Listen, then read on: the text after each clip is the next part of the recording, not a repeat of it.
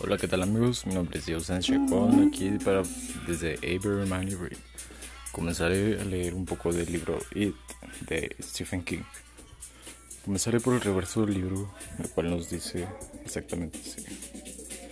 ¿Quién o qué mutila y mata a los niños de un pequeño pueblo norteamericano? ¿Por qué llega así cíclicamente el horror a Derry en forma de un payaso siniestro que va sembrando la destrucción a su paso? Eso es lo que se propone averiguar los protagonistas de esta novela.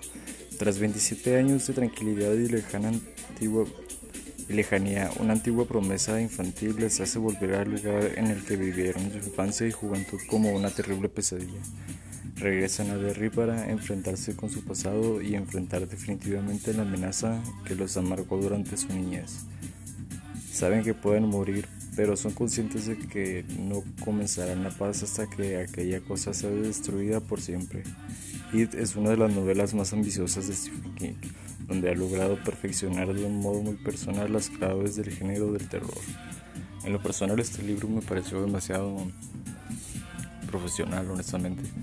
Lo he leído más de tres veces y por esta sería la cuarta vez que lo leo. Espero les guste.